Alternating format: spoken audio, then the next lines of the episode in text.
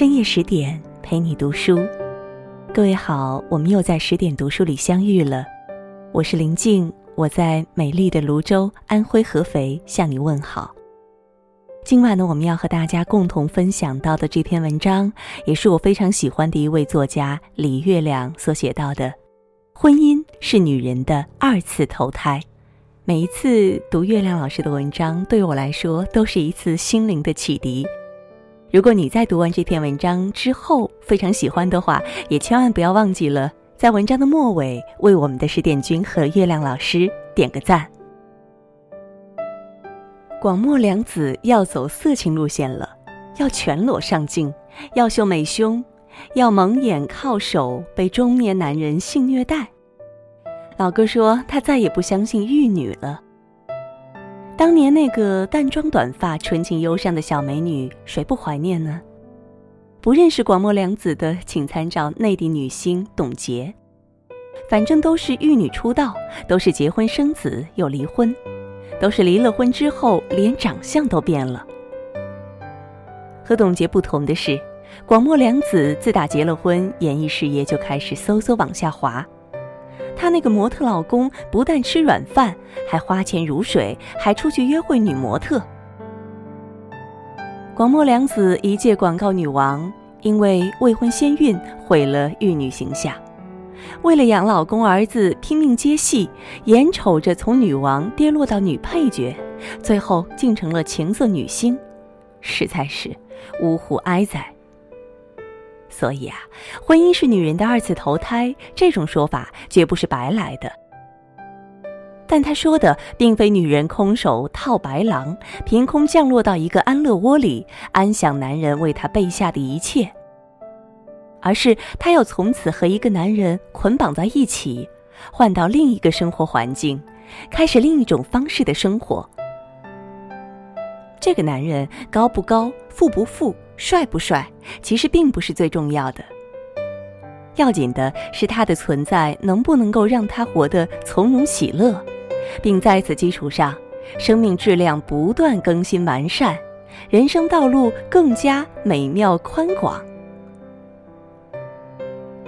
如果说爱情是一物降一物，那婚姻就该是一物养一物。衡量一个老公的好坏，要看他能多大程度的滋养你，包括物质和精神。个人认为后者更重要。若像广末凉子那样，被一段内忧外患的婚姻拖得每况愈下，榨干了财分和财富，最后离了婚，生命力也只剩下从前的一半，那无疑是选错了人，走错了路。同样是离婚，邓文迪就大不相同。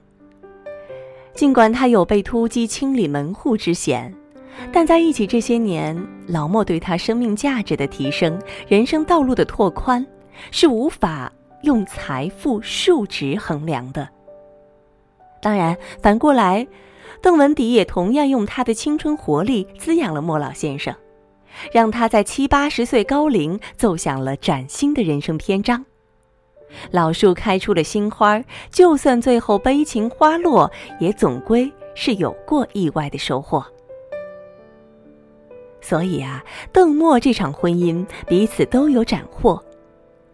今日分别，当是爱情寿终正寝，不算失败。只是啊，现在仍然有许多的媒体，每见他人离婚，便不加思索盖上了失败的大印。仿佛所有的离婚者都在婚内受尽磨难，一无所获。他们的开始和过程都是错的，只有离婚离对了。拜托，这世上有太多事情是不能以结果论的，婚姻就更是了。两个性格不合、三观不合的男女，在大吵大闹中相伴走完一生，就算成功吗？就比那些相互提携、激发而后分开、各自走向更好人生的婚姻更好吗？好比一个活到一百岁老死的流浪汉，他的人生难道比英年早逝的科学家更成功吗？生命的意义在于他的成长和贡献，婚姻一同，他唯一的衡量标准应该是为当事双方的幸福和壮大做了多少贡献，而非他存活了多少年以及死相是否好看。世间万物，生物链环环相扣，一物降一物是自然法则，而男男女女相互降服也是这法则的一部分。眼里微波一转，嘴角笑意一现。体内荷尔蒙一升，爱情就来了，一方就把另一方降了。但是相爱容易相守难，相降容易相养难。找到爱的人是分分钟的事，而能否从里面准确的扒拉出可以给你的生命提供养分，让你活得珠圆玉润、蓬勃茁壮那位，恐怕就得拼人品了。且把此作为情路目标，努力的攒人品吧。这是今晚的十点读书当中，我和大家共同分享的，来自于专栏作家李月亮带来的一篇文章，题目叫《婚姻是女人的二次投胎》。月亮老师的新书《世间最美是心安》，专业解读情感疑难杂症、人生的纷繁谜题。如果你喜欢这篇文章，也欢迎大家在文章的底部给我们留言，为我们点赞。我是林静，很高兴与你相伴。如果有缘，在某一个深夜的十点，我们依然将会重逢在这里。也祝你每晚好梦。很多事来不及思考，就这样自然发生了，在丰富多彩的路上。注定经历风雨，让它自然的来吧，让它悄然的去吧，就这样微笑的看着自己，漫步在这人生里，当往事悄然走远，只留下清澈的心。让我们相互温暖，漫步在这阳光里，让它自然的来吧，让它悄然的去吧，就这样微笑的看着自己，漫步在这人生里。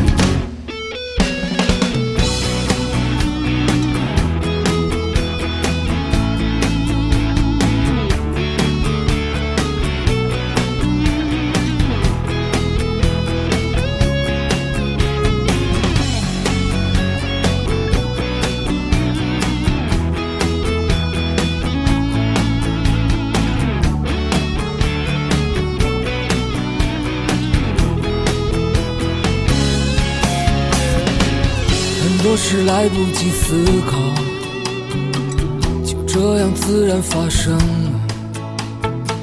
在丰富多彩的路上，注定经历风雨。让它自然的来吧，让它悄然的去吧，就这样微笑的看着自己。在这人生里，当往事悄然走远，只留下清澈的心。夜，让我们相互温暖。漫步在这阳光里，当往事悄然走远，只留下清澈的心。夜，让我们相互温暖。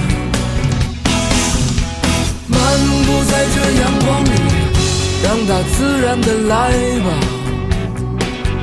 让它悄然的去吧，就这样微笑的看着自己，